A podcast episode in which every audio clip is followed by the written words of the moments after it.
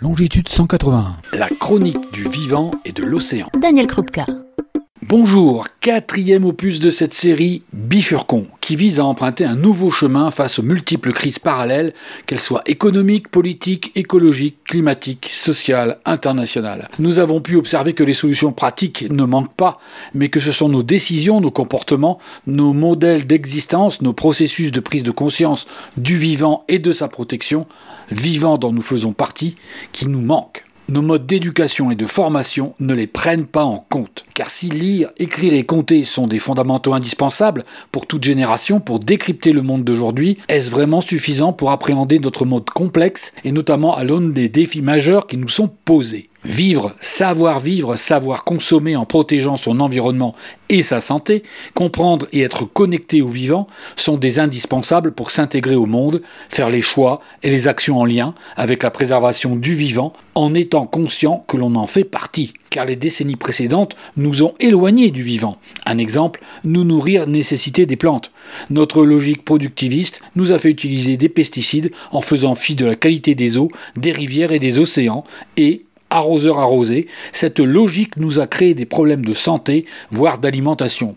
Évitons ces désastres. Nous nous sommes déconnectés du vivant, le laissant dans un décor, chose à côté de nous, oubliant les interactions que nous tissons avec lui, en vivant, en respirant, en mangeant, en consommant, en générant des déchets. Nous avons oublié que nous en faisons partie en nous positionnant au-dessus de lui, nous hissant plus haut pour une chute plus vertigineuse. Il est temps de modifier notre éducation et nos formations pour ajouter aux besoins fondamentaux d'écrire, lire ou compter ceux de comprendre le vivant, de s'y connecter, de le respecter et de savoir vivre et décider avec pour fondamental sa protection et la nôtre. Aujourd'hui, au-delà des initiatives des professeurs des écoles, pas de sciences du vivant structurées dans l'enseignement primaire, un peu de SVT au collège ou en secondaire, avant une disparition totale en fin de secondaire ou dans l'enseignement supérieur. Comment les jeunes d'aujourd'hui peuvent-ils être armés pour connaître et affronter les défis qui leur sont imposés? À assurer production alimentaire pour leur santé et leur alimentation, à réaliser les productions nécessaires au quotidien sans polluer, sans détruire, sans épuiser les ressources du vivant et sans aller au-delà des limites planétaires qui conduiront à notre extinction. En ayant hiérarchisé les savoirs, maths, physique, langue, français, nous avons oublié de tisser les liens qui les unissent et ceux qui les lient au vivant. Heureusement, des initiatives existent, celles des jeunes générations en premier lieu. Des groupes d'étudiants impulsent des changements, interpellant les dirigeants d'établissements pour transformer à la fois la formation donnée et l'établissement qui le propose face aux enjeux écologiques avec des propositions claires. Formation aux enjeux socio-écologiques avec un tronc commun d'une centaine d'heures en licence, de 200 heures en master, et mettre à jour toutes les disciplines pour les adapter au contexte de l'Anthropocène et à ses dérives. En dernier lieu, refuser des emplois destructeurs. C'est bien aux établissements et donc aux ministres de tutelle, éducation nationale et enseignement supérieur de réformer leurs pratiques. Et Ajoutons à cela que les enseignements en silo par matière ne permettent pas de lier les disciplines entre elles, de les connecter et de créer une richesse transdisciplinaire favorable au vivant. Un exemple, le droit de l'environnement et l'économie devraient être abordés ensemble.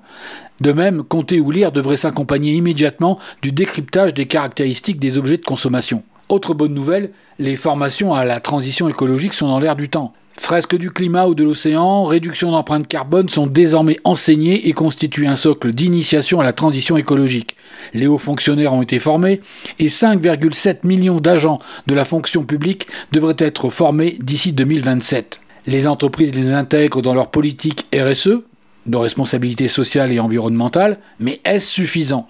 Comment fait-on vraiment bouger les lignes? Comment dans le quotidien transformer la formation en impact environnemental effectif? Car là encore, entreprise ou fonction publique d'État, les pratiques ne doivent plus seulement avoir pour guide des indicateurs économiques, mais intégrer les conséquences environnementales le plus en amont possible depuis la recherche-développement, la prospection, les mises en œuvre de processus industriels ou de services pour enclencher des ruptures dans les prises de décision.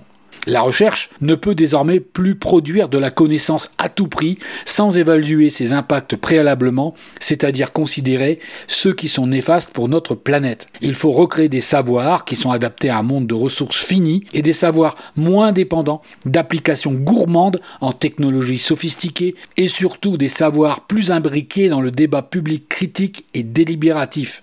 Réfléchir et mieux comprendre les relations entre tous les vivants, l'impact des inégalités, les alternatives low-tech, bref, redéfinir le croisement de nos savoirs dans un souci de moindre impact et d'anticipation de ce qui pourrait devenir un nouveau problème. C'est un changement dans la formation et l'éthique des chercheurs, dans le public ou le privé. Pour le monde de l'entreprise, c'est carrément un plan Marshall de formation pour que chaque cadre ou employé considère non plus un processus simple lié à un seul indicateur, le plus souvent économique, mais à ménager un ensemble plus complexe de limites à ne pas dépasser et à résoudre avec des organisations ou des fonctions conjointes fonctionnant avec la même batterie d'objectifs et non en silo. En plus, en y ajoutant la protection du vivant comme indicateur premier.